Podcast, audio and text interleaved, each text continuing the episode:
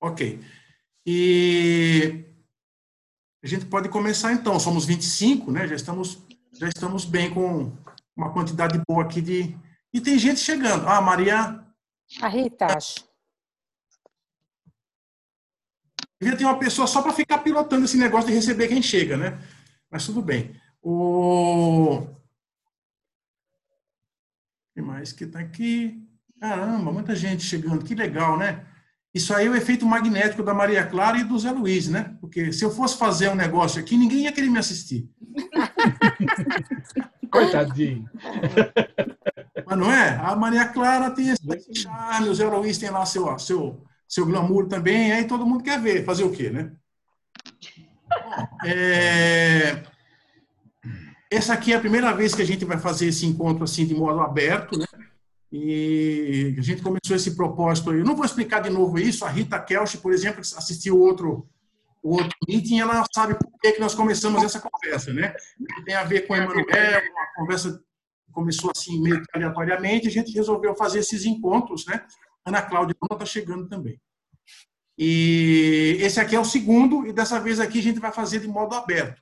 Quer dizer, a ideia que a gente tem, como a gente é, antes, antes né? Ela.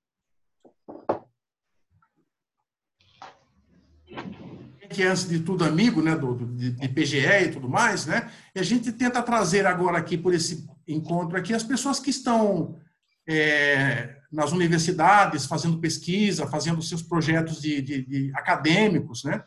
Para compartilhar com os colegas, porque muitas vezes no nosso dia a dia, na nossa luta, a gente não, não sabe muito bem exatamente. Tudo bem com vocês? Mais ou menos. Qual o problema? Ela. Que tem? Ela tá me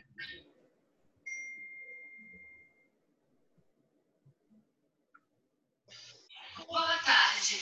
Boa tarde, tudo bem com vocês? Mais ou menos. Qual, Qual o problema? Ela. O que tem? tem? Imitando. Acho que dá para fechar os, os micro. Bom, vocês estão me ouvindo? Tá, ok. Então, o que a gente estava dizendo, eu vou, eu vou, deixar só o meu aberto por enquanto, depois eu abro do Zé Luiz e vai.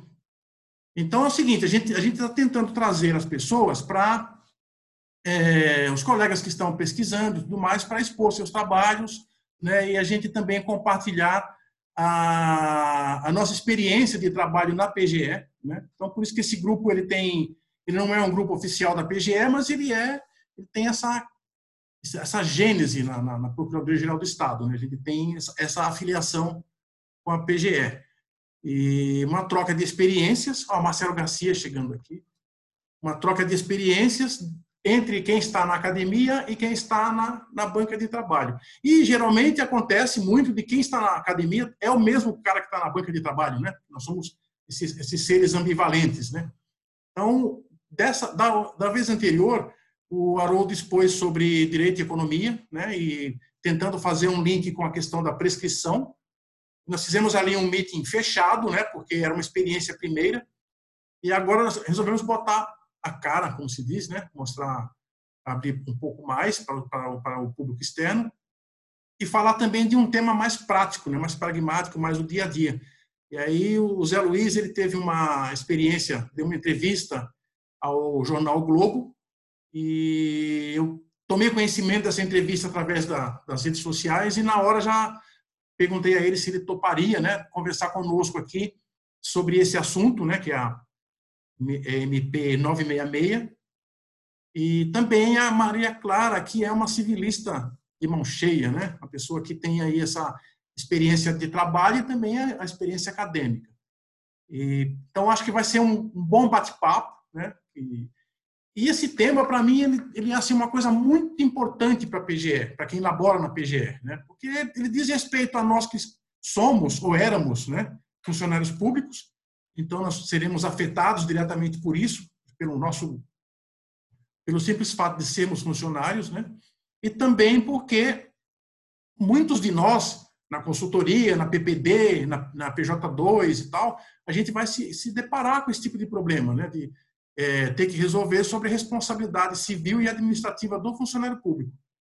Então, a medida, a medida 966 vem em cheio sobre isso, né? bate em cima da questão da responsabilidade civil do Estado e dos agentes públicos. Responsabilidade civil e responsabilidade administrativa.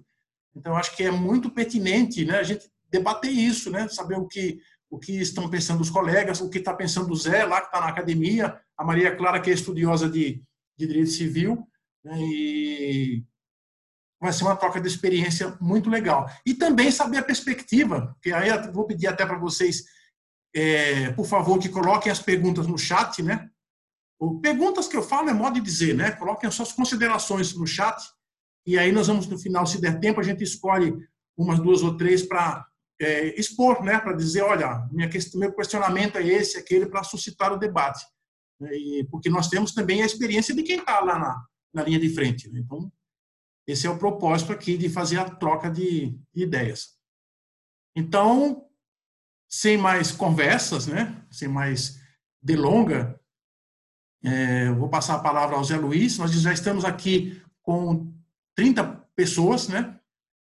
O bom da gente ser o primeiro, Zé, é que a gente sempre é sempre recordista, né? Então, já somos 30, já batemos o recorde. Nós somos o primeiro, então tá, tá maravilha. Mas 30 pessoas é muita coisa para um primeiro encontro.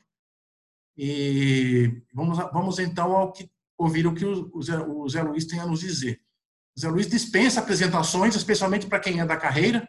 Né? É um procurador de Estado, é um, um professor né, de, na, na Unip, na Universidade Paulista, é também doutor e mestre pela USP em Direito Internacional, é, orientando do orientado, né, já acabou o doutorado, então, mas disse que a gente nunca deixa de se orientando, né, então do meu amigo professor Gustavo Nicolau, Gustavo Mônaco, uma figura extraordinária, um grande professor também. Então, é isso, Zé Luiz. Eu vou abrir aqui para você. Eu montei um esquema assim, né? A gente, o Zé Luiz fala primeiro, o tempo que achar que deve, 10, 15, 20 minutos aí. Depois, em seguida, a Maria Clara faz um, seus aportes por um, o tempo que achar razoável. Em seguida, a gente abre, abre para perguntas e debates, né? Eu pretendo não passar aqui de uma hora, porque também a gente não aguenta, né? A gente fica cansado de tanta conversa, né? Então, é isso. Eu vou abrir aqui para o Zé expor, né? Falar para nós as suas considerações e seguimos, ok? Qualquer dúvida, joga no chat aqui, que a gente vai, vai conversando. Boa tarde, Zé. Boa tarde, meus queridos amigos, todos queridíssimos, muitos, muitos, muitos íntimos, né? Muito íntimos aí, que a gente conviveu muitos anos juntos aí, Ana Paula, Luciana, Maria Ângela, todos aí. Um grande beijo para todo mundo, Maria Luciana, todos vocês. É uma emoção muito grande estar aqui com vocês, né? E me deram a, a, a missão de ser o padre falando do Pai Nosso para os vigários, né? Então é, é uma missão mais de da gente dividir as angústias do que ensinamentos, né? Uh, tenho certeza disso. Então, acho que uh, e as minhas convicções que eu que eu que eu que eu tinha há dois, três dias atrás caíram ao assim se dissiparam ao vento aí quando a gente estuda mais ainda sobre o assunto. Mas eu acho que dá para a gente uh, discutir e aprender juntos aí, com certeza. Até tinha uma uma entrevista marcada, tenho uma entrevista marcada para falar também sobre isso hoje. Eu falei com um amigo, né, mais amigo do que repórter da Rádio Justiça, falei: deixa eu primeiro ser sabatinado para depois a gente conversar, ter alguma coisa, e eu vou agregar com certeza mais do que falar, falando agora, antes de conversar com os meus colegas, né? Uh, o Romualdo falou, e até não sei, não estou vendo Marcelo Garcia aqui, né? Mas eu tive que fazer um brainstorm para dar a primeira entrevista sobre a CMP. Eu fiz um brainstorm com, com os nossos colegas, né? com os meus colegas de concurso, que a gente tem um grupo de WhatsApp. Ainda acabei abusando deles e perguntando o que, que eles achavam a respeito dessa medida provisória. Né? É, e algumas conclusões a gente vai chegar. Antes, pelo meu. Falam que o, o, o cachimbo deforma a boca, né? Eu sou professor, então eu tenho que ser professor em qualquer lugar que eu fizer. Então eu vou tomar liberdade não de ser enfadonho da gente falar sobre responsabilidade patrimonial do Estado, mas só para a gente rememorar algumas coisas, né? e, e saber que a MP não fala dessa responsabilidade patrimonial do Estado, mas sim fala da responsabilidade do agente público. Mas eu vou tomar liberdade, vou tentar ser bem breve, só para a gente fazer um, um, um grande apanhado uh, daquilo que. Romualdo, abre para mim, para eu, eu compartilhar a tela, por gentileza. Uh... Como é que faz isso? Ih, não sei. Vê se você tem no você... compartilhamento de tela aí, se você consegue abrir. Se não abrir, a gente vai no Google mesmo. Compartilhar o, o, Tem o compartilhar. Screen. Share screen. Mas é, eu acho que você tem que abrir para que eu, como você é anfitrião, você precisa Peraí, deixar com que os outros compartilhem. É, aqui Mas vamos... a minha está habilitada. É, a minha acho que não está. Participa... Desativou o compartilhamento de tela. A gente vai falando sem precisar de, de, de PowerPoint. Qualquer coisa depois eu mando para vocês um PowerPointzinho. Que... Abriu, Zé. Vê se consegue agora. Vamos ver. Está permitido. Uh, deixa eu procurar agora. Agora é eu que perdi. Tá. Vamos ver, vamos ver. O PowerPoint era problemático antes, agora continua pelo jeito, né? A gente, a gente é, sempre tem a dele. Não tem, não tem, não tem jeito. A gente sempre passa não? daqui, não. É. Mas vamos lá, pronto. Então, ah, entrou, estão pronto. vendo? Estão vendo, né? Sim. Tá. Então, eu, sem querer ser enfadonho, se eu for, por favor, me puxem a, a, orelha, tá bom? Mas vamos lá, vamos falando, fala, falar um pouquinho dessa evolução da responsabilidade patrimonial do Estado, né? Primeiro, a, a gente tem que utilizar esse nome mesmo, e não o que geralmente, de forma equivocada, as pessoas uh, chamam de responsabilidade civil do Estado. A gente vai ver o porquê que a gente não pode chamar a responsabilidade patrimonial do Estado de responsabilidade civil do Estado falando do Pai Nosso para os uh, vigários, né? mas tudo bem. Uh, a responsabilidade patrimonial do Estado, uh, aqui a Maria Silvia de Pietro, repito, depois eu vou mandar para vocês até pelo bate-papo, eu mando o PDF das, dessas, desses slides. Tá? a Constituição de 88, como a gente sabe, ela trouxe a responsabilidade patrimonial do Estado de forma, em regra, uma responsabilidade objetiva, mas não só. Tá? Isso vai ter alguma, uh, alguma, algum, alguma consequência no papo que a gente vai ter uh, sobre a MP. Né? Então, a Constituição ela previu a responsabilidade objetiva como regra, quer dizer, objetiva de que forma? Né? Uh, uma responsabilidade em que não é necessária a verificação de culpa, mas só, e nós vamos ver que a MP trata disso, né?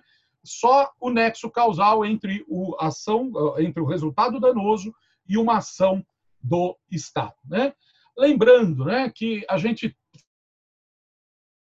responsabilidade do Estado, a gente sai da irresponsabilidade uh, que se confunde com uma fase pré-personalidade jurídica do Estado, né?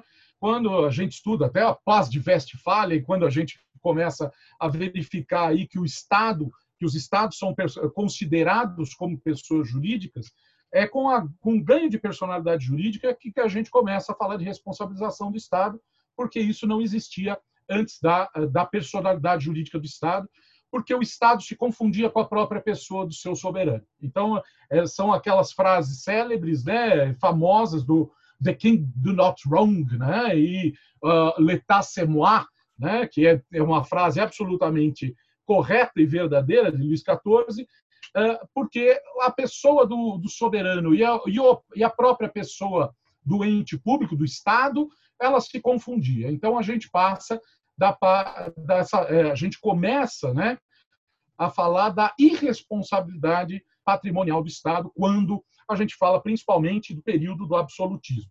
Isso pós Revolução Francesa e paz de Westfália, quer dizer, é todo um processo que não é um, um fator exclusivo, mas sim um processo que, pelo qual o próprio Estado passa uh, do século XVII, do século XVIII, né, do século XVI, do século XVII, uh, o Estado passa a ser responsabilizado também pelo patri, uh, pelos danos patrimoniais que ele causa. Mas isso surge, né, essa responsabilidade surge nos mesmos moldes que a responsabilidade das outros, dos outras pessoas, né? Uma responsabilidade patrimonial exclusivamente por uh, culpa.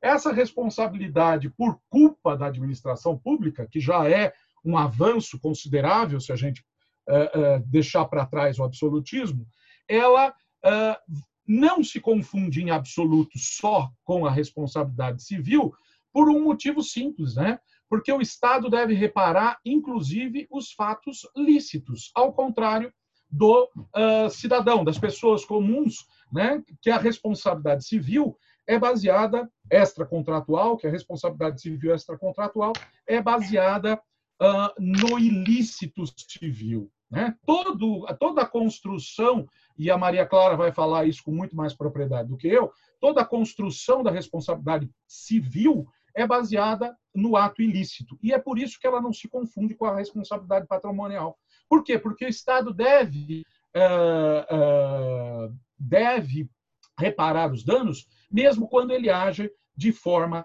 lícita. Certo? continuando aí no nosso, na nossa evolução aí histórica, como eu disse, a responsabilidade patrimonial do Estado passa a ser considerada uma responsabilidade com culpa, em semelhança, em grande semelhança com a responsabilidade dos administrados. Isso muda, né, com. Eu costumo falar, né? Eu dou muita aula de direito administrativo e a gente fala que a gente é paga-pau de francês, né? A gente copia muito o direito administrativo francês. E, de fato, a gente copiou também nesse sentido, né? O Arré, o Arré Agnès Blanco, que é o, um grande diferencial do direito, pelo menos do direito francês, e que a gente copia, né? Uh, de uma evolução da responsabilidade patrimonial do Estado que nota-se pela primeira vez que é uma responsabilidade diferente, que é uma responsabilidade que não é a mesma responsabilidade patrimonial dos outros cidadãos. Por quê? Porque o Estado age de forma diferente. Ele tem um risco diferente que é eh, a sua o agir do Estado gera um risco que é próprio da sua atividade estatal. E isso, pela primeira vez, é, é, é discutido e uh, julgado né, pelo, pelos tribunais franceses com, essa, com esse reconhecimento dessa responsabilidade especial da administração pública. Né? Como eu falei, a gente copia muito do direito administrativo, mas copia errado também. Né? E estudando um pouquinho do direito francês, eu consegui descobrir isso. Né? A gente, tudo aquilo que, gente, que eles chamam de faute de serviço é completamente diferente daquilo que a gente chama de faute de serviço porque todos nós estudamos pelo Celso Antônio Bandeira de Mello, né? E ele, com toda a sua genialidade, ele copiou, não vou dizer copiou errado, mas copiou diferente.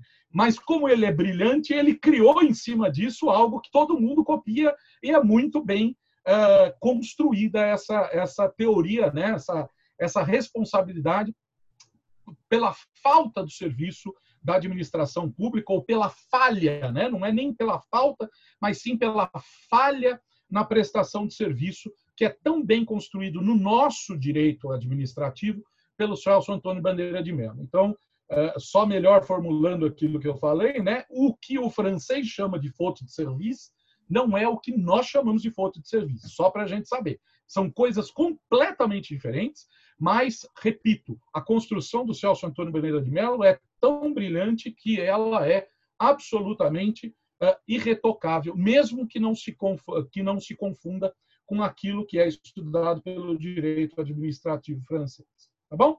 Então, só para que a gente fale, eu estou correndo propositalmente, mesmo para dar tempo de a gente ver tudo, e repito, eu deixo todos esses, esses slides para a gente ter um, uma basezinha, né? uh, acadêmica, depois eu disponibilizo pra, pra, aqui no ou num grupo de WhatsApp ou aqui mesmo no bate-papo, tá? Então, para nós, a, a, culpa administrativa é a inexistência, o mau funcionamento ou retardo do serviço. Né? E, de forma mais ampla, né, é, nós uh, ad, admitimos essa culpa administrativa nos casos de omissão estatal. Né? Então, eu não vou entrar muito nesse, nessa seara, mas eh, que a gente tem que saber que a responsabilidade administrativa é, em regra, objetiva, mas é, há uma responsabilidade subjetiva do próprio Estado, ainda não estamos entrando no papo do agente público, há uma responsabilidade subjetiva do Estado quando ele age de forma omissiva, justamente por essa teoria do Celso Antônio Bandeira de Mello, do foto de serviço. Né? Então, ah, a responsabilidade ah, pelo risco administrativo, que é essa responsabilidade objetiva que é prevista na nossa Constituição, ela não é prevista somente desde 1988, mas desde 1946 o Estado é responsabilizado por esse risco administrativo. Quer dizer, reconhece no Estado um agir diferenciado, que o agir administrativo gera um, um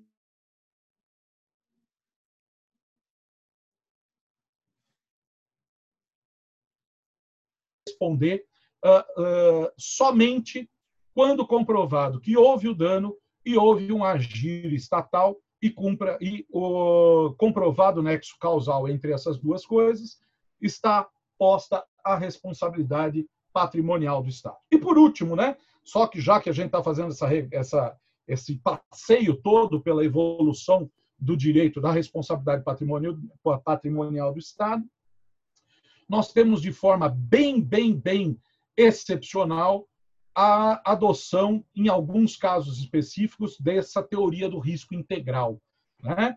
Em que não precisa haver nem sequer o nexo de causalidade para que haja a responsabilidade do Estado. Né? Então, essa teoria do, do, risco integral, que é uma teoria que é muito uh, criticada por alguns administrativistas, porque entende que não existe teoria do risco integral, porque não faria parte da mesma, uh, da mesma matéria responsabilidade patrimonial, e sim algo que se assemelharia muito a um seguro, né? a um seguro social, quer dizer, naqueles casos em que o Estado prevê, por meio de lei, que ele vai se responsabilizar por um dano, seja ele ou não o causador desse dano. Né? Então, em resumo, a responsabilidade patrimonial do Estado, né, ela pode ser objetiva, como é a prevista no artigo 37, parágrafo 6 da Constituição, ela é omissiva e subjetiva, né? ela é subjetiva quando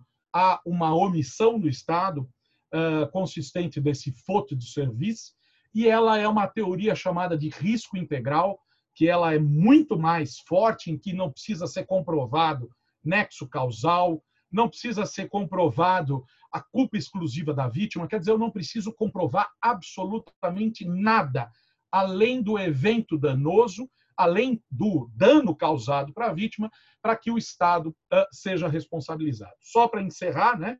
sei que estou correndo muito, uh, a responsabilidade do risco integral, a gente localiza ela em pontuais uh, casos na nossa legislação.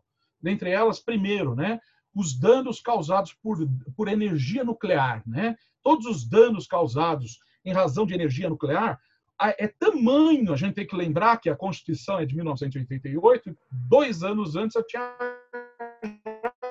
acontecido o que aconteceu em Chernobyl, né? o que uh, levou o nosso constituinte a olhar para aquilo e falar, o Romualdo escreve sobre isso de forma brilhante, né? o, o dano é imenso, o dano é enorme, né? Ah, o, o, o, constituinte olhou e falou assim: nossa, há, há casos de danos em que nenhum ente privado é capaz de, de fazer frente a esse tipo de indenização, só o Estado. Então, portanto, ele prevê, por exemplo, nos danos causados por energia nuclear, há duas leis especiais que prevêem a responsabilidade da União, por exemplo, em caso de do hijacker, né, do sequestro dos danos causados por o sequestro de aeronaves, quer dizer, se o sequestrador pegar, entrar, como houve no 11 de setembro, sequestrar uma aeronave e destruir patrimônio, seja ele público ou privado, a União vai se responsabilizar por essa indenização. Então, é algo que é, é, é previsto em lei. E também há uma outra lei que prevê, por exemplo, a indenização para as vítimas de talidomida, que também a parte da doutrina entende que é a adoção dessa teoria do risco integral. Então, eu fiz a minha lição de casa, que gostaria de passar para vocês, que é essa evolução do patrimônio, da, da, da da responsabilidade patrimonial. Passemos então para a responsabilidade do agente público, né? E dessa MP propriamente dita. Enquanto para o Estado, para o ente público, existem essas três formas, basicamente, de responsabilização patrimonial, para o agente público, a responsabilidade patrimonial está prevista principalmente no artigo 7, 37, parágrafo 6 da Constituição. Tá? Então, ao apontar a responsabilidade objetiva do Estado, o Constituinte diz o seguinte: olha, para o Estado, ela é, em regra, como nós vimos, em regra, objetiva. Mas para o agente público, eu só vou entrar com ação regressiva contra ele se ele agiu com dolo ou com culpa. Ponto final. Certo? Então, até para isso, até porque não vai ser sempre que houver um, um, um, dano patrimonial para o Estado que vai haver responsabilização do agente público. Por quê? Porque, por vezes, a, o Estado age licitamente e, mesmo assim, ele tem o dever de indenizar. E, nesses casos, não há que se falar, em hipótese nenhuma, de responsabilidade patrimonial do agente público. Tá?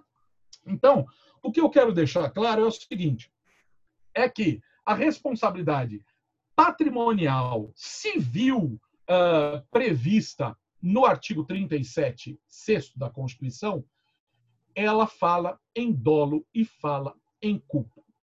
Agora entrando na MP propriamente dito. O que diz a MP? Os agentes públicos somente poderão ser responsabilizados nas esferas civil e administrativa se agirem ou se omitirem com dolo ou erro grosseiro pela prática dos atos relacionados direta ou indiretamente com medidas que de enfrentamento de emergência da saúde, dos efeitos econômicos e sociais decorrentes da pandemia da Covid-19. Bem, uh, até estava falando com a Marcela, nossa colega, outro dia, ela falou assim: Ah, Zé Luiz, eu, você falou que é inconstitucional esse artigo, mas ele já não é falado da mesma forma em um outro artigo? Sim, ele é falado. Todos os, o, o texto que está aqui de forma especial em relação à Covid, a gente já teve, gente, além do MP, a gente tem uma sensação de déjà vu, né? Tem uma sensação de déjà vu. Falou, opa, eu já li isso antes. E, de fato, isso está no 28 da Lindby, né? A mesma, a mesma escrita, a mesma forma que está escrito na MP está, já estava previsto no artigo 28 da Lei de Introdução às Normas do Direito Brasileiro. Né? Só para a gente saber, a lei de introdução, eu sou do direito internacional privado, né? eu, eu escrevo sobre direito internacional privado, é, é, é, basicamente quatro artigos dessa, dessa, dessa lei, né? o direito internacional privado como um todo. Quando eu falo isso para os alunos, falam, ah, então o senhor acaba a matéria hoje mesmo, né? São só quatro artigos para a gente estudar, né? Ah, daí você fala, não, eu estou estudando há sete anos, não comecei, nem comecei ainda a descobrir as coisas que estão nesses, nesses quatro artiguinhos aí, né? Pois bem, uma lei alterou, como vocês todos sabem, uma lei alterou, uh, incluiu diversos artigos na lei de introdução às, normas do direito brasileiro, inclusive uh, esse artigo 28, falando sobre uh, administração pública mesmo, né? falando sobre interpretação das normas relativas à, administração pública. Né? E, como eu disse, esse artigo 28 é muito parecido com essa MP. Só que a MP ela traz algumas, uh, alguns diferenciais. Por quê?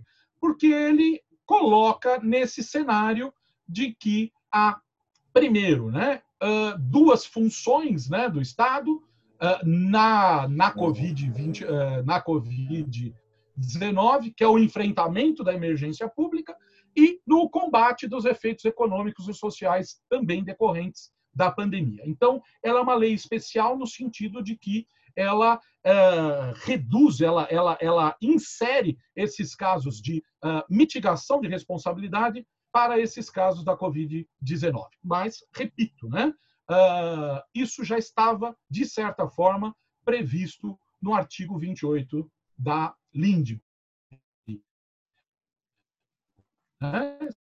Se estiver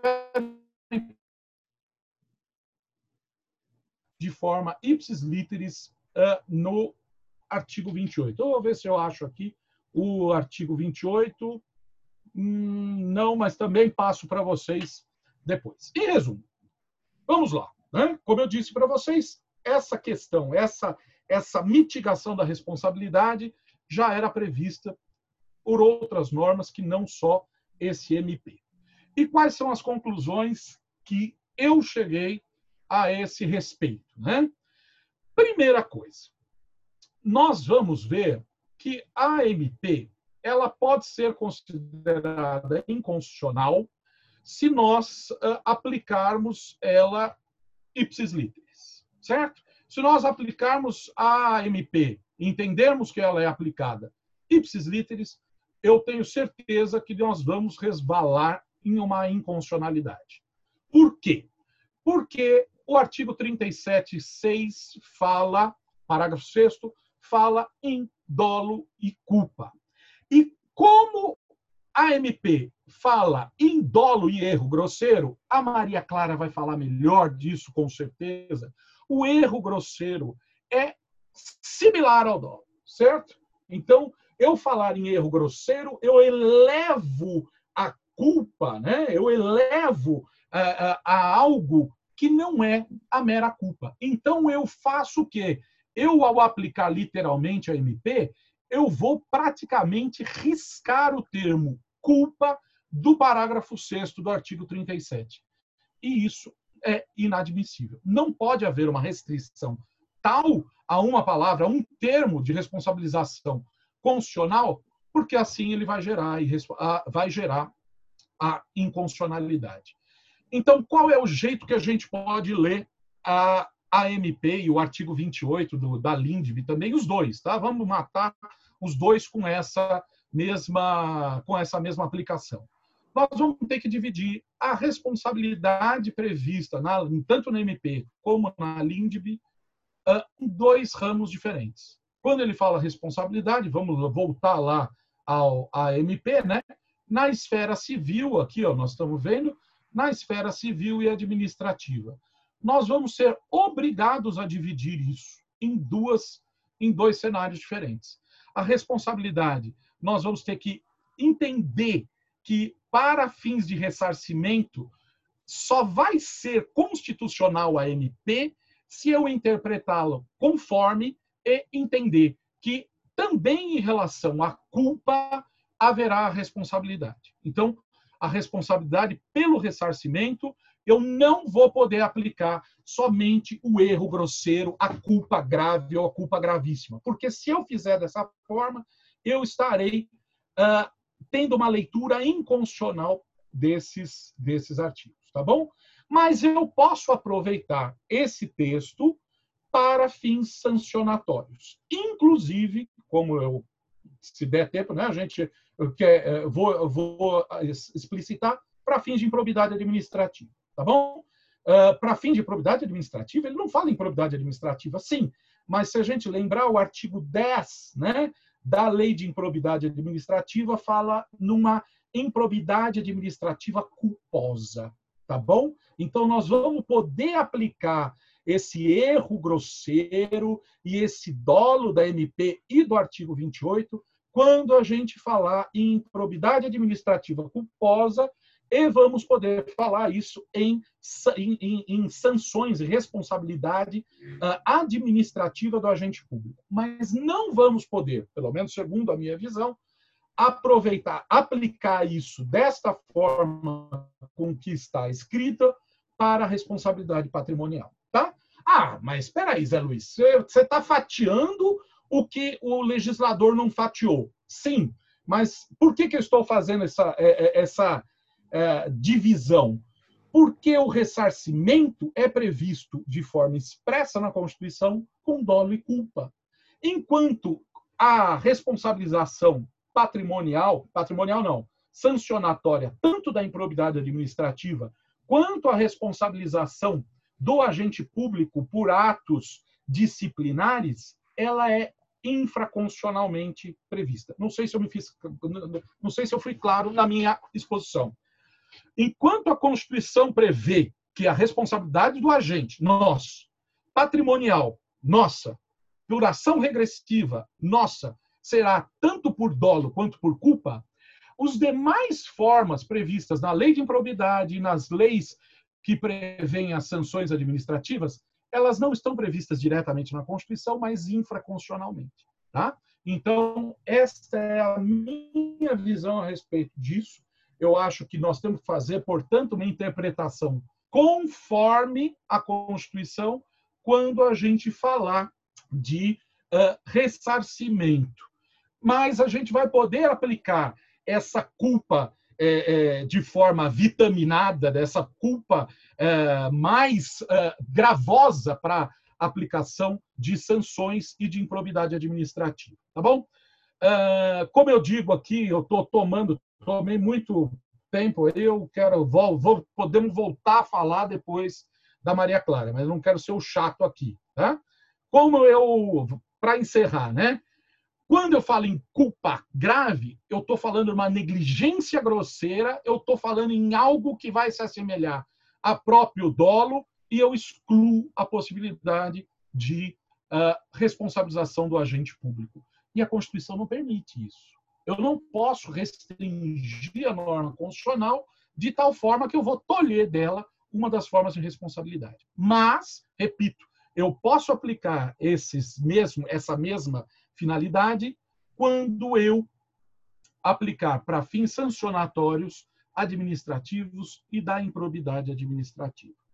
Tá bom? Eu não sei se eu fui claro, eu corri, acho que eh, me preocupei muito com a, com a questão inicial e descurei um pouquinho desse do nosso do nosso exemplo específico.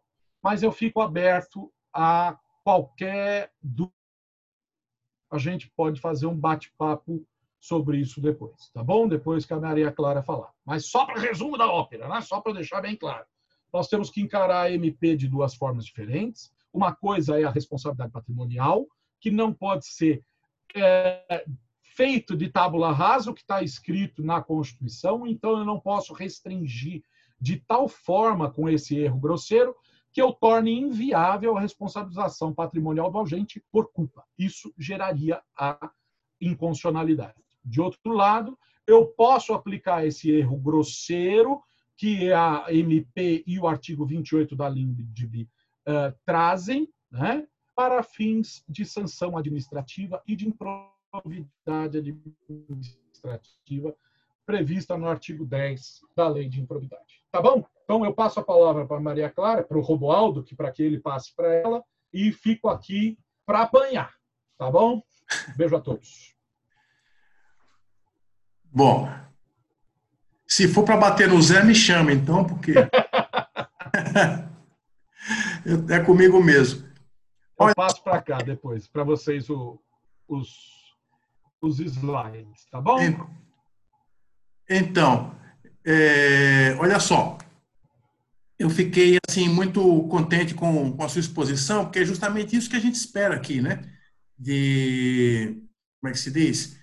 De trazer uma análise estritamente jurídica né, do, do, do assunto. Né? Ninguém aqui está tá querendo é, fazer análise política, sociológica e social, embora esses, essas questões existam, sejam latentes, estão aí, a medida provisória traz esses problemas todos, né? mas o, o, o Técio Sampaio tem esse, essa visão né, de que o direito ele também é uma, uma linguagem, né? ele é uma como é que se diz? Uma forma de você abordar as questões, né?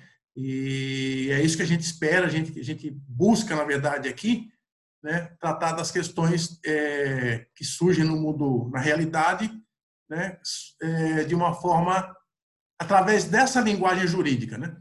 E você fez isso muito bem. Né? Seu recorte foi esse. Passou ali pela, pela história da responsabilidade civil, pela evolução e tal, bem rapidamente, fez um bom apanhado e trouxe para a gente o problema central do que, é essa medida provisória, em que ela pode ser considerada constitucional ou inconstitucional. Né? E agora a gente fica com essas questões, porque eu, sinceramente, não tinha nem prestado atenção nisso, que nesse fatiamento também da, da, da medida provisória 66, de modo a poder aproveitá-la para a responsabilidade administrativa. É um bom, uma boa coisa para a gente ficar pensando. E sem maiores delongas, né, eu quero passar para Maria Clara, que agora ficou, fica com ela o, o como é que se diz? A possibilidade de acrescentar aqui se não mais luzes, mas pelo menos mais dúvidas, porque o que nós queremos ter é dúvidas, né, Clara? Não é, não é, nós estamos aqui para esclarecer, estamos para complicar, né, para botar a cabeça para funcionar. Então, é, eu não sei o que o Zé está fazendo aí, que o negócio está rodando aqui na minha frente. Não sei como que está o de vocês. Deixa eu ver. Deixa eu ver. Ah, agora acho que foi. Ah. É, a dele ainda está projetada do PowerPoint. Agora sim. Ah, agora aparecemos todos. Eu queria pedir para vocês que são mais competentes do que eu, alguém pra, é, é, que fotografasse a tela depois para a gente colocar na internet, dizer que nós somos pessoas competentes, essas coisas todas. Muito bem. É, Maria Clara é, antes de tudo, minha amiga, uma pessoa com tirocínio fora do comum e que eu tenho o mau hábito de seguir a Maria Clara. Quando ela foi para a PJ2, eu falei, vou junto. Né? porque a Clara não faz bobagem. Onde ela vai, a gente eu vou, eu vou atrás, né? Quando ela se aposentou, eu falei vou atrás, vou aposentar também, não vou ficar aqui. Né? Então, então eu sou um seguidor da Maria Clara, uma grande amiga, um, não só minha, né? Amiga da, da, da, procuradoria e tudo mais. Fora essa questão pessoal da amizade, do, do companheirismo, é, Maria Clara é também professora de direito civil, é mestre e doutora em direito civil pela USP né? Então, é por isso que me ocorreu aqui de convidá-la para fazer essa abordagem civilista né, da questão da MP 966, se alguma coisa que possa nos esclarecer. Clara, por favor, deixa eu abrir seu microfone. Não adianta nada dar a palavra e deixar o microfone fechado, né? Pronto. Obrigada. Obrigada, Romualdo, pelo convite. Me sinto muito honrada. Obrigada a todos os colegas que aqui nos acompanham. E obrigada pela excelente palestra do Zé Luiz. É, eu, ele, como ele quase esgotou todo o assunto, eu resolvi agora, de sopetão, fazer um contraponto e ser a advogada do diabo. Quero uma. Mudei tudo de última hora, de vingança. É, eu estava aqui pensando, pensando, e de, de, tudo que eu li hoje, é, é possível dizer que esse, essa medida provisória não é inconstitucional. E por quê? Quando eu vi no noticiário, tomando café da manhã, a primeira coisa que eu pensei é inconstitucional. Por quê? O artigo 37, parágrafo, parágrafo 6 diz lá que o, o, o servidor responde com dolo e culpa. E é costume no direito moderno brasileiro que a gente não faz distinção de graus de culpa. Não tem grau leve, levíssimo, grave, não tem. E se entende, como disse o Zé Luiz, é, que o erro grosseiro equivale a dolo. É, então, todo mundo está falando que é, como a lei diz em erro grosseiro, é inconstitucional nesse, nesse aspecto. Mas acontece que o legislador infraconstitucional ele pode graduar a culpa não está impedido. Não é nosso costume, mas é possível. Então, e de qualquer jeito, como ele bem salientou, é, esse MP não inovou. O artigo 28 da lei de introdução já tinha, e você colocou a redação aí, não sei se, se, as pessoas viram, mas é assim: o agente público responderá pessoalmente por suas decisões ou opiniões técnicas em caso de dolo ou erro grosseiro. E o ano passado saiu um decreto, também assinado pelo ministro da Economia, regulamentando é, essas mudanças todas na lei de introdução e, e descrevendo o que seria erro grosseiro, né? Então, eles agora, com essa medida provisória, copiaram, de certa forma, o, a lei de introdução, e que é de 2018, de, de antes desse atual governo, e pegaram esse decreto que regulamentou a, a lei de introdução e o que era erro grosseiro e vai copiaram e fizeram essa medida provisória. A medida provisória, ela de fato ela carece de boa técnica legislativa, né? mal redigida, né? são quatro artigos esquisitos, quer dizer, tirando o, último, né, que diz essa medida entrará em vigor, os outros três são são estranhos. Você precisa eh, ler mais de uma vez o que é mesmo que isso aqui está dizendo.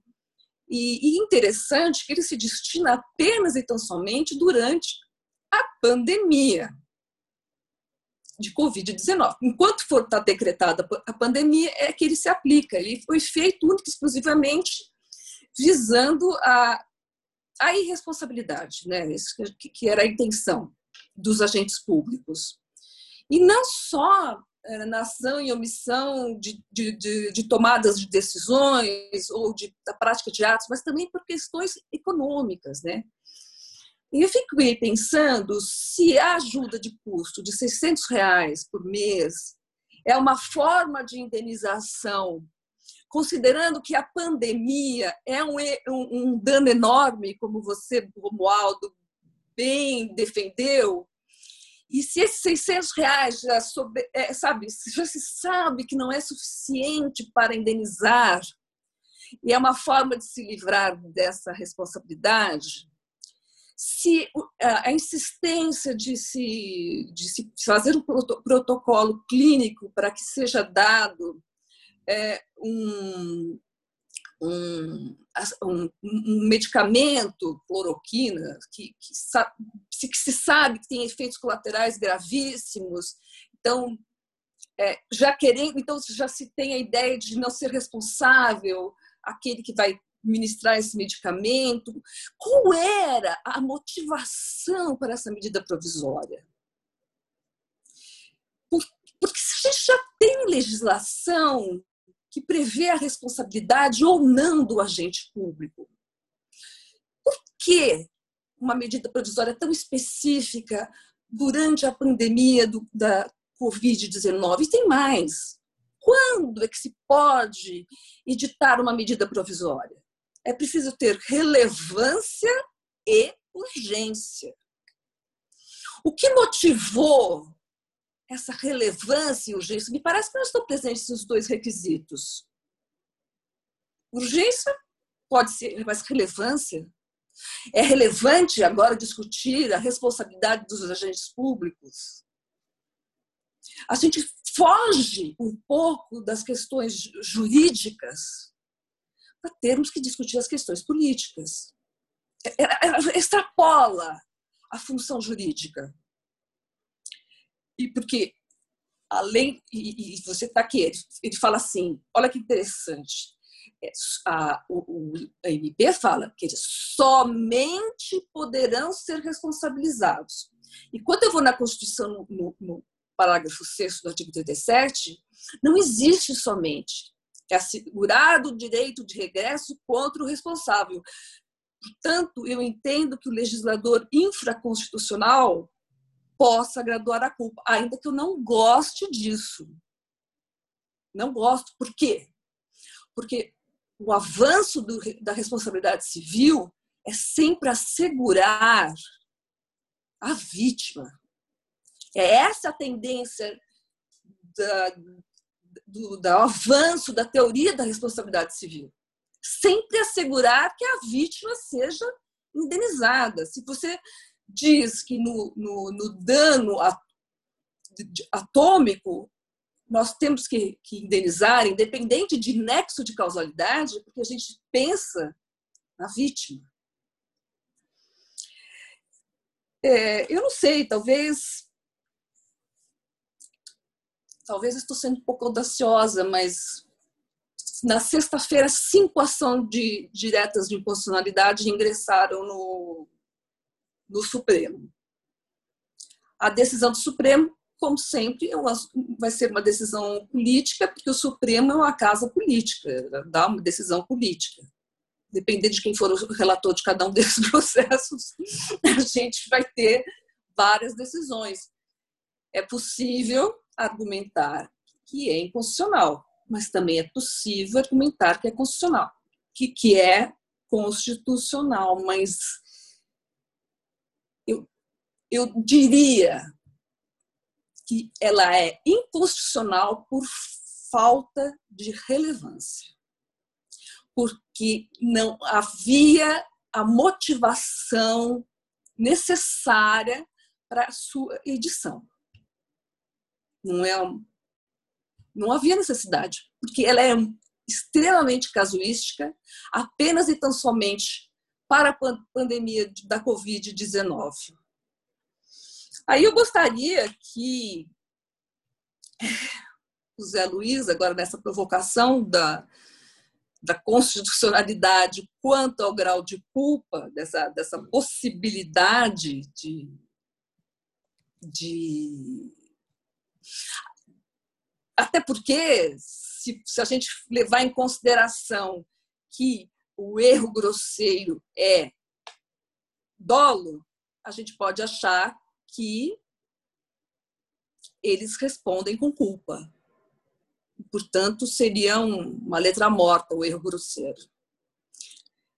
Eu não tenho muitas coisas para falar, o Zé Luiz não me deixou. É só isso. Obrigado. Obrigado, Clara. As poucas as coisas que você falou são e é legal também esse jeito de você colocar as coisas, porque eu aprecio, né? Que é uma forma também eu, eu, tenho um pouco de resistência com gente que tem muita certeza de tudo, né? Então, uhum. traz assim de uma forma de questionamentos, né? Como que você está pensando e tal. Isso nos leva a pensar juntos, né? E tentar descobrir as respostas, né? É tudo muito incerto, tudo muito muito vago. Por sinal, esse é um ponto assim dessa medida provisória também, a vagueza, né? Aquela coisa uhum. dos conceitos que a gente não sabe exatamente o que significa, né? Eu até, eu não, não, não, sou eu que vou fazer perguntas aqui, mas eu gostaria que alguém fizesse uma pergunta para Claro ou para o Zé Luiz, assim, esse negócio desse erro grosseiro, por exemplo, como é que isso se aplica na prática, né? Eu vou processar lá, eu sou o Estado, né? Ah, deixa eu escolher alguém aqui. A Marta lá, está na banca, eu, sou, eu tenho que mover ação lá contra o camarada que deu um prejuízo para o Estado, né? Como é que eu vou saber que aquele negócio que ele fez lá é erro grosseiro ou, ou, ou não? Né? Ou é, só, é uma culpa leve, uma culpa grave ou uma culpa é, um, um dolo, quase um dolo, né? Uma culpa média, né? Então, da perspectiva também de quem está ali na, na posição do, do advogado público, que tem que mover a ação de em favor do Estado, ele não sabe de antemão se aquilo ali é erro grosseiro ou não a, a Carol também estava há pouco aqui, pode até dizer.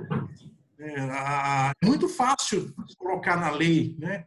excluir a responsabilidade por erro grosseiro. Só que esse conceito de erro grosseiro, na prática, é um negócio absolutamente não factível. Você não tem como. Eu vou abrir o microfone aqui. Quem quer falar aí? Mariângela está falando alguma coisa? Diga, Mariângela. Não, eu estava concordando com vocês, com a Maria Clara, né? Primeiro, uma delícia ouvir meus colegas, vê-los novamente. E achei uma delícia ouvir, e realmente acho que a sua abordagem foi bastante prática, né? Complementou bastante a do Zé Luiz, que foi excelente também. Mas é isso, eu acho a impropriedade né, de se publicar uma medida provisória sem a fundamentação legal, né, constitucional que permite a medida provisória e a impropriedade desse conceito que você está colocando. Eu estava concordando com isso. Né? O que pode ser, o que pode ser a vir um erro grosseiro? Né?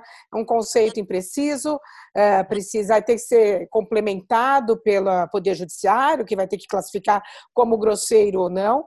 É absolutamente subjetivo isso. Né? Eu acho que nem é por aí que eh, nós teríamos que combater, que enfrentar. Tem que enfrentar pela falta de fundamentação constitucional para se publicar uma medida provisória. Né? É, não tem fundamento, né? não é medida de urgência para isso. Essa, a, o momento emergencial, né, que nós podemos aqui falar com muita clareza, com muita certeza, é a crise sanitária, a crise política. Agora, não absolutamente se falar em responsabilidade do agente público como uma questão uh, uh, a ser uh, tratada por uma medida provisória. Né? Então, achei que as, as exposições se complementaram. Quero parabenizar o colega e você aí pela condução do nosso debate. Obrigado, obrigado, Maria Ângela. É... A Bernadette está pedindo aqui para falar, eu vou abrir o microfone para ela também. E, mas só que eu já vou deixar uma provocação, talvez até ela queira, ela queira responder a isso, porque a questão de você isentar de responsabilidade o agente público, assim, num sentido bastante amplo, é muito complicada exatamente no momento em que você tem uma pandemia, você tem um estado de emergência, em que os, os, os mecanismos de contenção da corrupção e da, dos malfeitos, né, como se costuma dizer, estão frouxos, estão afrouxados.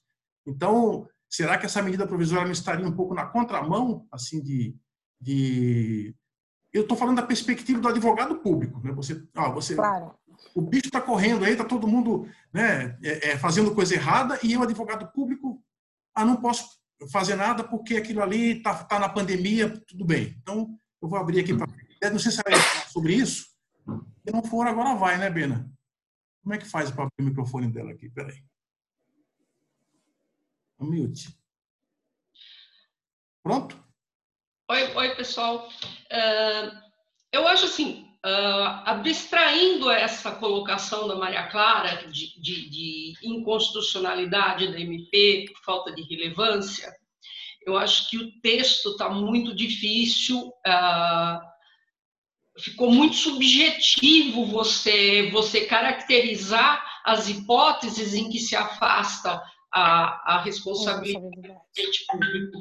E isso ficou muito isso eu acho muito perigoso porque você acaba englobando tudo aí. Como é muito subjetivo cada um vai entender da forma que quiser. E como o Romualdo disse também é, como a corrupção graça solta entre agentes públicos. A gente isso. Nós não podemos ignorar esse tipo de, de comportamento dos nossos agentes. Então fica muito difícil você deixar a coisa assim tão solta, né? Principalmente tendo em vista essa emergência, né? Não só nacional como mundial da, dessa pandemia. Ótimo. Eu vou eu vou fazer aqui uma. É, deixar aqui aberto o microfone para o um, meu amigo, meu colega de profissão aqui, o Dr. Bruno Casagrande, e é muito interessante que ele se manifeste, nós estamos aqui numa comunidade de, é, dominada por procuradores de Estado, né, e o Bruno é advogado, então ele está ali do outro lado da, da questão. A gente vê, a gente tem uma ótica, a gente tem uma visão das coisas, ele tem uma visão diferente da nossa, então é bem provável que ele nos, nos é, traga alguma contribuição que possa aclarar um pouco mais as coisas aqui. Vamos lá, Bruno. Abrir seu microfone aí. Seja bem-vindo. Obrigado, Romualdo. Boa tarde a todos. É, eu, só que eu tenho uma, um históricozinho, né? Eu já trabalhei com procuradoria, então eu tenho essa esse que então, é com o lado do da administração. Estão me ouvindo? Sim. Sim. Ah, então tá bom, legal. Então eu tenho um quezinho aí com o, apesar de hoje só estar tá no direito privado. O, o que mais me chamou a atenção na MP, e eu acho que talvez seja por isso que ela seja insalvável, além da questão constitucional, é que tanto para a área da responsabilidade civil como da responsabilidade administrativa, ela confunde conceitos essenciais dessa responsabilidade. Quando você quando ele lá no artigo 2 ele tenta conceituar o erro grosseiro, ele vai e entra na culpa grave. E quando fala da culpa grave, ele remete à imprudência, negligência e imperícia de grau elevado. Então, coloca todos esses elementos como elemento formador desse erro grosseiro. Então, esse erro grosseiro não tem como ser considerado culpa, só como culpa. Hum. E aí, encontra uma outra inconstitucionalidade quando a gente vai falar da improbidade administrativa, porque a Constituição ela fala assim, diz respeito a princípio a improbidade administrativa. Então, se eu posso desrespeitar o princípio, eu não posso estabelecer limite de erro para para responsabilizar administrativamente, porque a responsabilidade administrativa ela é a violação do princípio. A gradação vai ser em como ela vai ser responsabilizada. E aí eu acho que o, que o presidente da República comete outra inconstitucionalidade.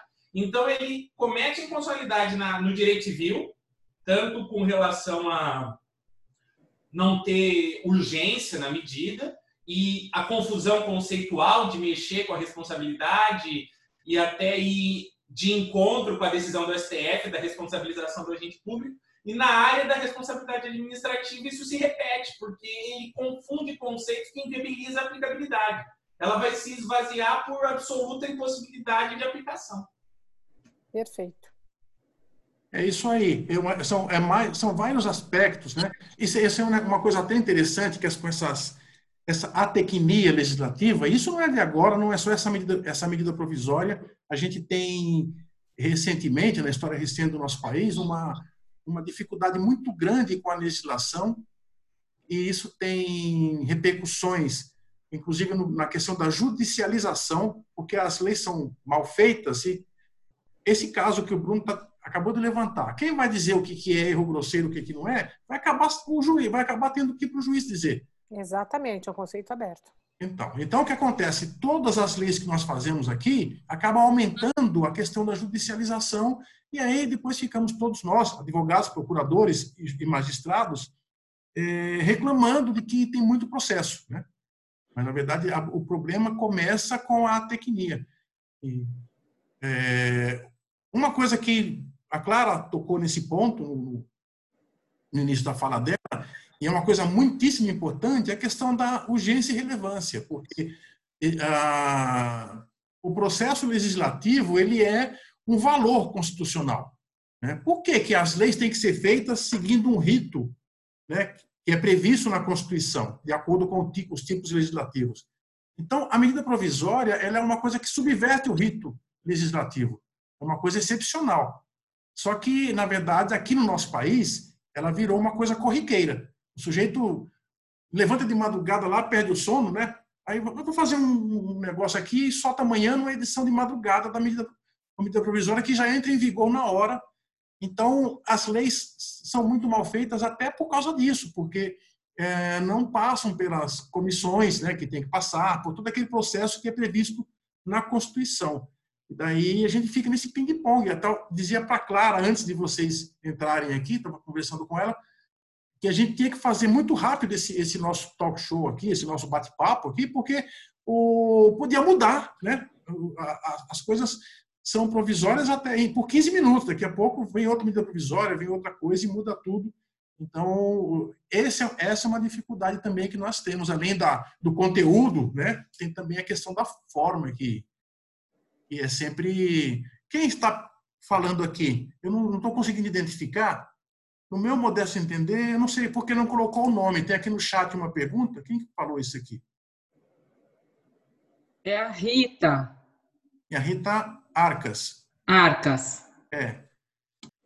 é. Vamos ver aqui. No meu modesto entender, como o Estado não divulga diretrizes claras, deixou a tomada de decisões, especialmente na área médica aos agentes públicos. Então, dentre esse caos, há os conceitos abertos e uma forma de minimizar as decisões desses agentes.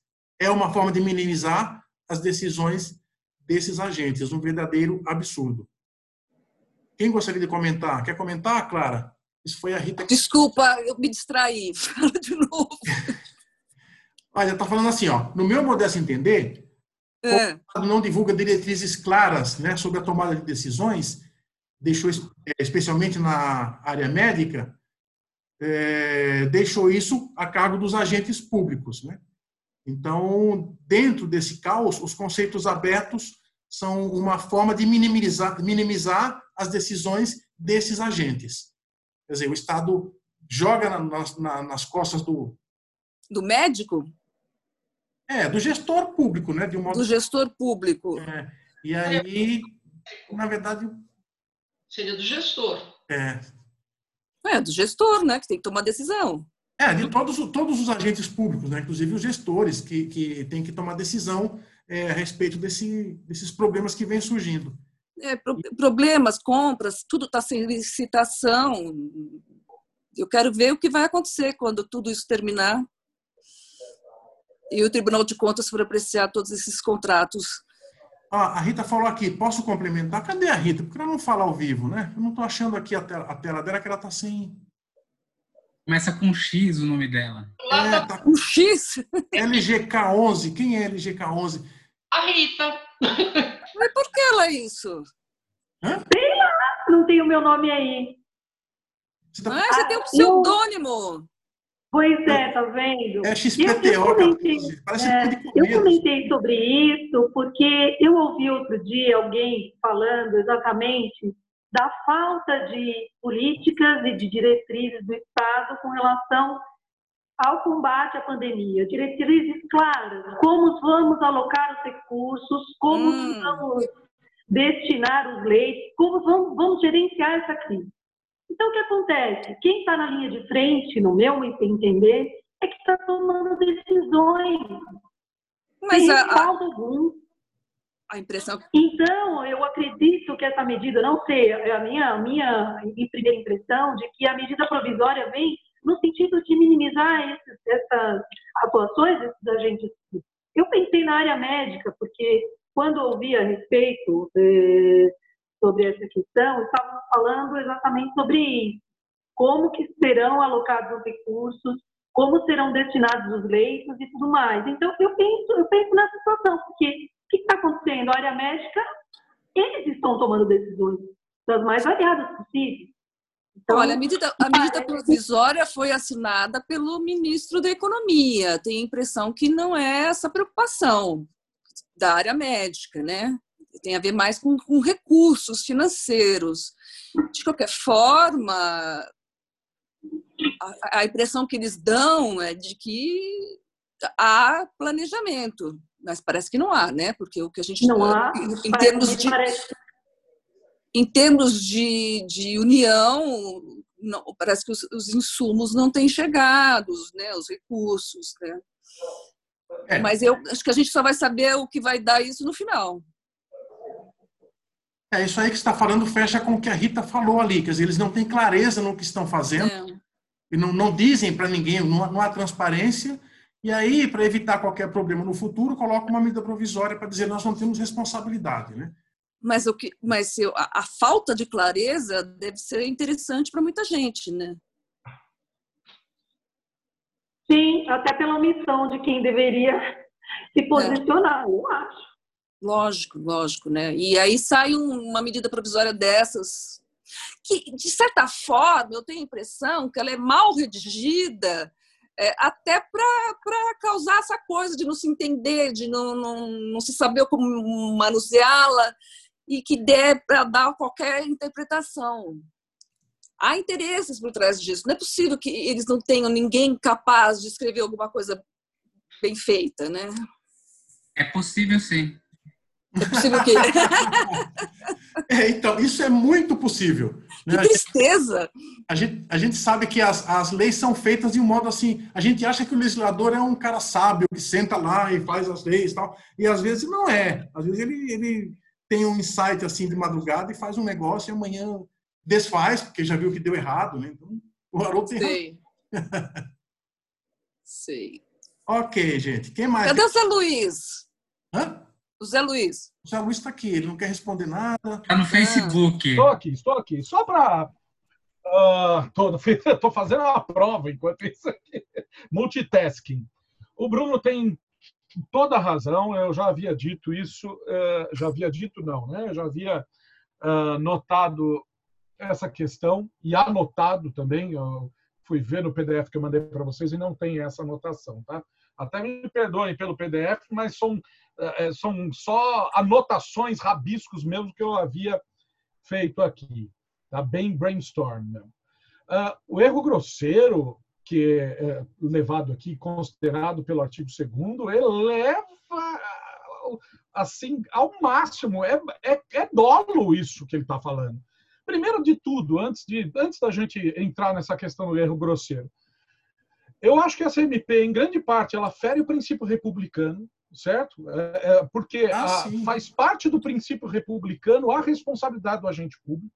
Tá? Então, não pode uma lei premiar a desídia total, como ela faz, entendeu? Ela premia a desídia do, do, do administrador, o que é absolutamente contrário ao princípio republicano. Então, assim, o que que é erro grave? Né? O que que é essa, essa culpa gravíssima que está prevista aqui?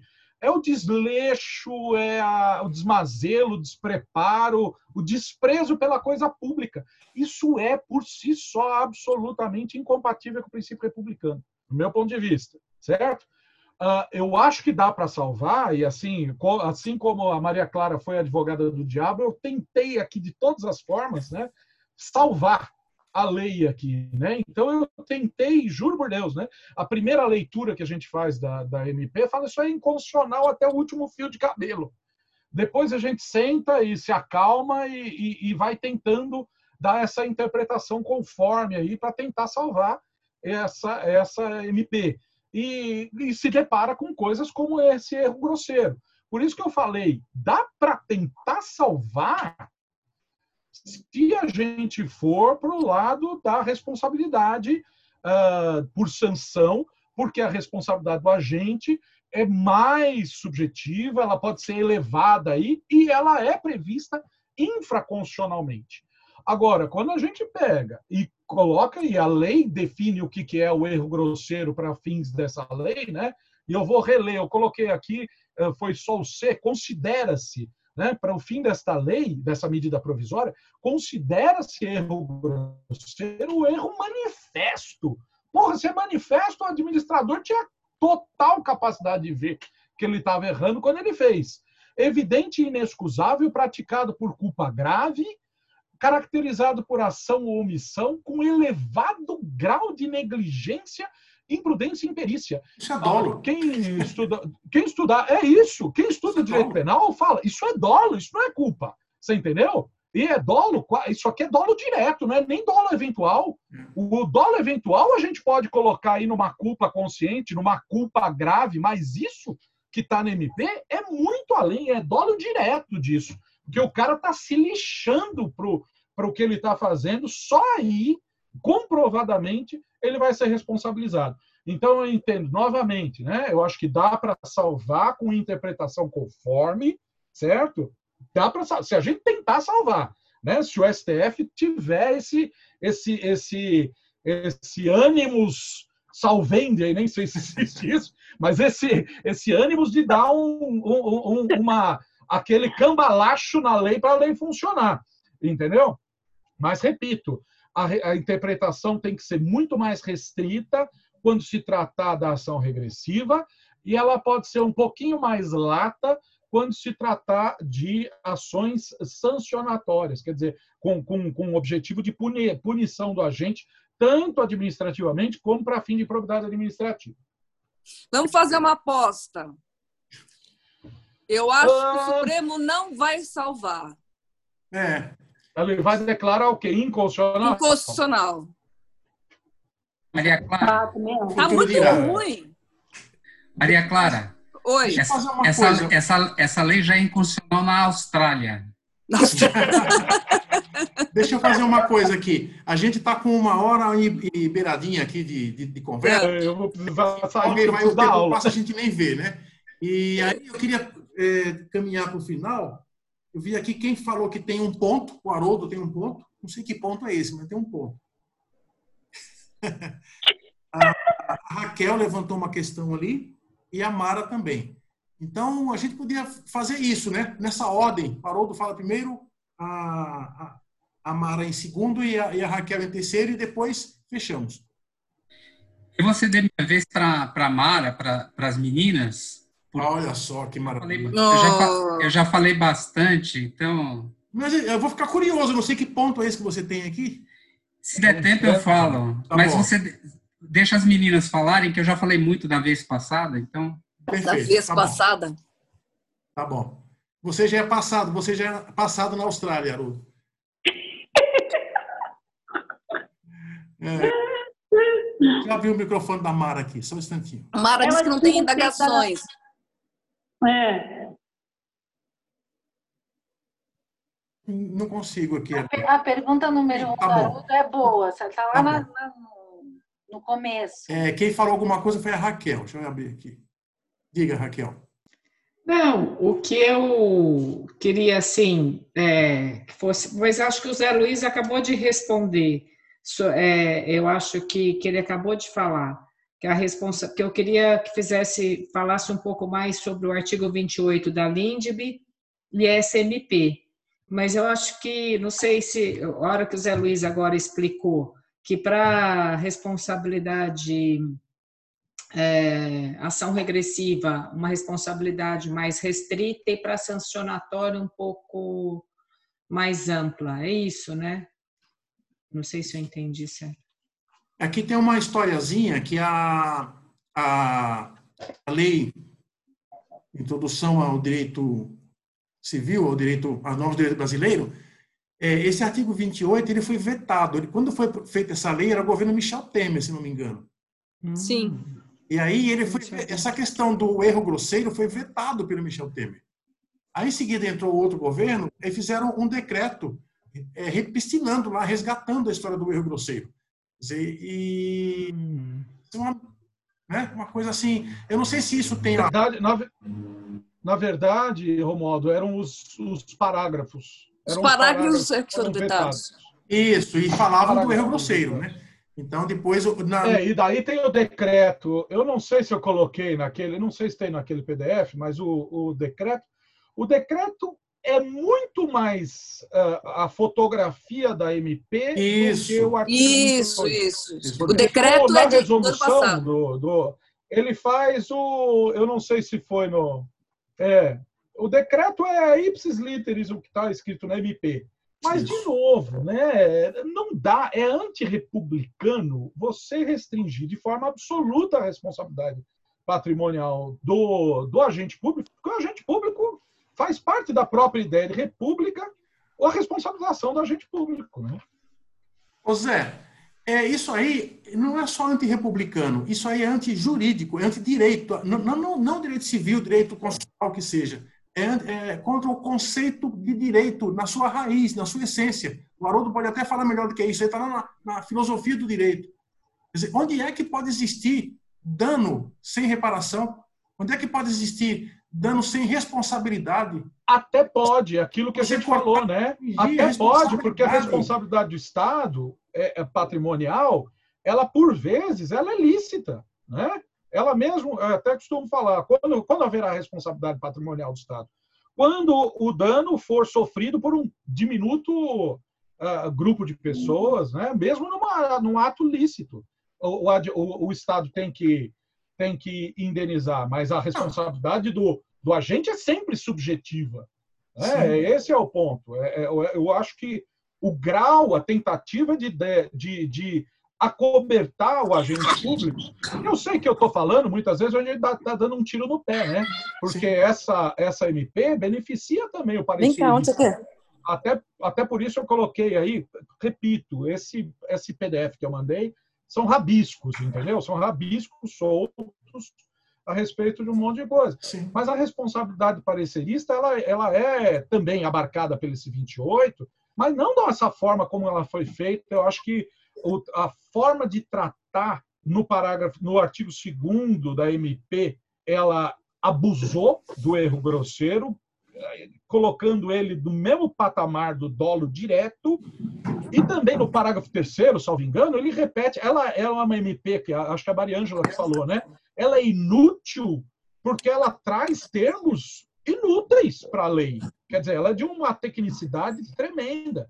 Ela repete no artigo terceiro, não sei se é aqui, ela fala, ó, não É, é. vai haver a, haver a responsabilidade do agente se houver o dano e o nexo causal. Quer dizer, mas isso é responsabilidade objetiva? Nunca ninguém falou em responsabilidade objetiva. Não, eu fico, eu fico pensando na, na estrutura do direito como um todo. Você escreveu um artigo no Código Penal dizendo assim, por exemplo, feminicídio não é crime. É mais ou menos isso que essa, que essa lei faz. É você, você retira a responsabilidade do núcleo do direito. Isso é um negócio assim, escabroso, né? Não tem. tem- não tem... É, ela dá dois artigos para dizer o que é erro grosseiro, o artigo 2 e o artigo 3 Então, por, fa- por falta de explicação do que é, e depois você não consegue entender o que é de- do mesmo jeito. pois é. De qualquer modo, nós ficamos com, a- com a- a- as indagações todas aqui, né? E eu, fico, eu continuo com a mesma que eu vim aqui. que Aquela assim, como é que faz o procurador de Estado aí que tem que processar o agente público? E eu, ah, mas eu não sei se isso é erro grosseiro ou não, porque esse, esse é o problema que está na ponta da linha, né? Onde é que você vai entrar com ação, ou você fala, não, aqui não vou entrar porque é erro grosseiro. É, Depende, tudo que você quiser vai ser erro grosseiro. Exatamente.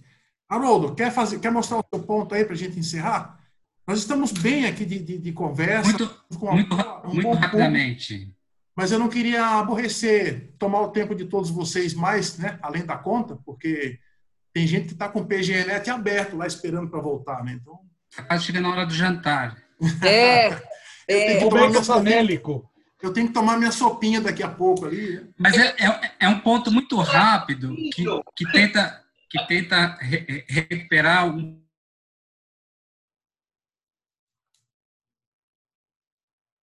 o que pode haver de virtuoso nessa, nessa medida provisória, embora eu ache de saída que ela seja inconstitucional mesmo e vá ser declarada inconstitucional.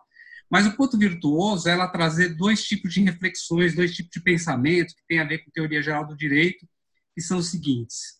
É, a gente pensar no desenho institucional que a gente tem para o agente público tomar decisão. Gente que trabalha, que trabalhou, alguém que trabalhou na consultoria ou em cargos administrativos na PGE, sabe como a gente é amarrado para tomar decisão de compra, de tomar decisão administrativa em geral. Por quê? Porque você tem um arcabouço jurídico que você pode ser responsabilizado por uma ação de improbidade logo ali adiante por qualquer erro muito simples. Então, eu acho que essa medida provisória traz um tipo de reflexão que é o seguinte: no momento em que você tem uma situação de muito, muita gravidade, que se tem que tomar decisão muito, é muito mais expedita que o normal, e você tem um quadro normativo cuja possibilidade de responsabilização é muito grande por improbidade, talvez seja relevante a gente pensar, nós do direito, pensar se esse tipo de regulação não faz com que a gente reflita daqui para frente de como estruturar isso de uma maneira melhor. Quem é que tem coragem de dar um parecer para dispensa de licitação ou inexigibilidade, sabendo que pode ser responsabilizado? Então, você tem que ter um arcabouço jurídico muito mais flexível nesse sentido para permitir um dinamismo na administração pública. E isso é mais grave e recrudesce muito mais em momentos como, como que a gente está vivendo. Então, acho que o lado virtuoso é trazer esse tipo de reflexão de um lado. De outro lado, apareceu várias vezes aí um, um tipo de, de, de, argumento que fala assim, olha, esses termos são muito abertos, os conceitos são muito determinados. Em termos de teoria do direito, isso não é um problema para o direito. Aliás, isso é uma solução em muitos casos, ter o termo aberto, ter um termo indefinido. E acho que a gente do direito precisaria aprender a lidar mais com isso, porque o termo mais aberto permite que o aplicador na ponta, que seja o gestor, ou seja depois o julgador administrativo ou judicial, adeque à realidade concreta. É claro que termos muito abertos, se você pensar em direito penal, tributário e responsabilidade civil, a abertura dele não pode ser tão grande, você precisa ter tipos mais fechados. Mas é também uma reflexão que a gente pode ter que lidar com termos mais abertos em direito permite você tomar decisões melhores do que o contrário. Então, são pontos que eu queria trazer para a gente refletir. Ô, Romualdo. Diga. Começando, ah, perdão, Haroldo, começando de trás para frente, a minha tese de doutorado é sobre temas abertos, né? Sim. Estándares jurídicos. Devia ter lido, Quando... então. Hein? É? Não escutei o que ele falou. Devia ter lido, eu deveria ter Ah, tá, é que é velha, né? 2008. Agora, sobre o que você falou dos pareceres, nós temos o artigo 28 da Lei de Introdução, né? O agente público responderá pessoalmente por suas decisões ou opiniões técnicas em caso de dolo ou erro grosseiro. Essa alteração foi feita em 2018 os, os, os parágrafos, que eram três, foram vetados, e tem o decreto nove- 9.830 de 2019, que, que tem 17 artigos e que ele regulamenta e explica também o que é erro grosseiro.